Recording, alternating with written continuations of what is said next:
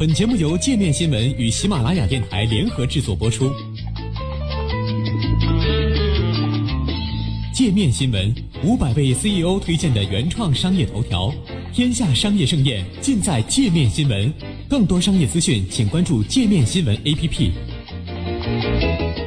美联储四个月内三次降息，释放暂停宽松信号。美国东部时间十月三十号下午，美联储宣布了七月以来的第三次降息。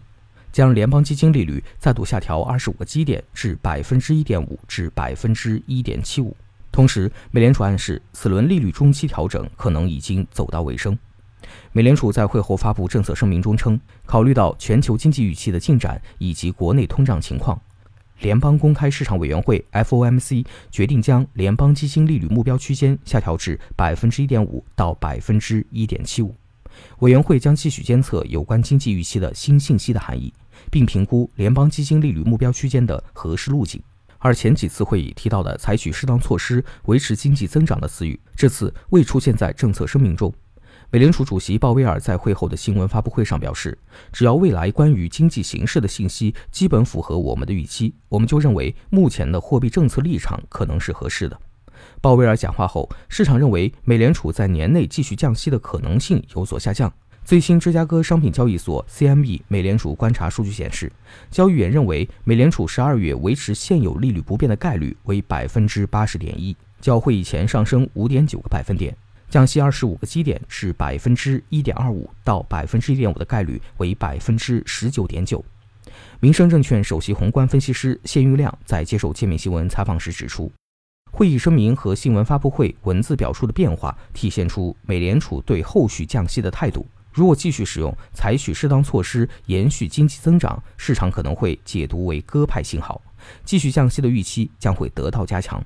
宏观经济研究员孙树强在接受界面新闻采访时表示，从目前的美国经济形势及美联储的货币政策目标来看，美联储的货币政策都没有到完全转向的地步，目前的降息更多是保险性质的宽松。当天早些时候，美国商务部发布的数据显示。三季度美国实际 GDP 环比折年率录得百分之一点九的增长，较二季度下跌零点一个百分点，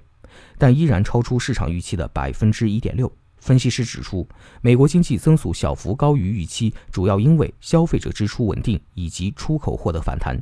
使得有所恶化的商业信心得到抵消。对于未来美国的经济表现，鲍威尔表示。整体而言，经济活动将持续扩张，劳动力市场强劲，通胀率很可能接近百分之二的目标水平。至于何时重新开始加息，鲍威尔称需要看到通胀水平真的大幅上升。他表示，如果新出现的情况促使美联储对于预期进行重新评估，美联储也将采取相应的措施，因为政策并非事先预设好的。孙树强指出，近两年美联储承受的来自政府的压力非常大，明年是美国大选年。美联储能否顶住政治压力，保持货币政策独立性，及在做出决策时是否掺杂了政治因素，也是应该注意的问题。从此次会议投票结果看，十名票委中有八人投票支持降息二十五个基点，两人投反对票。堪萨斯联储主席艾斯特·乔治和波士顿联储主席埃里克·罗森格伦认为，应该将利率维持在百分之一点七五到百分之二不变。他们在九月的政策会议上也投了反对票，希望维持利率不变。政策声明中的其他部分没有太大变化。美联储称，美国劳动力市场依然紧俏，经济活动温和扩张，失业率继续维持在低位，家庭支出增长强劲，但企业固定投资和出口仍旧疲软。受超出预期的 GDP 数据以及美联储降息提振，美国三大股指全部走高。美东时间十月三十号收盘，标普五百指数涨百分之零点三，至三千零四十六点七七点，再创收盘新高；道琼斯指数涨百分之零点四，报两万七千一百八十六点六九点；纳斯达克指数涨百分之零点三，报八千三百零三点九八点。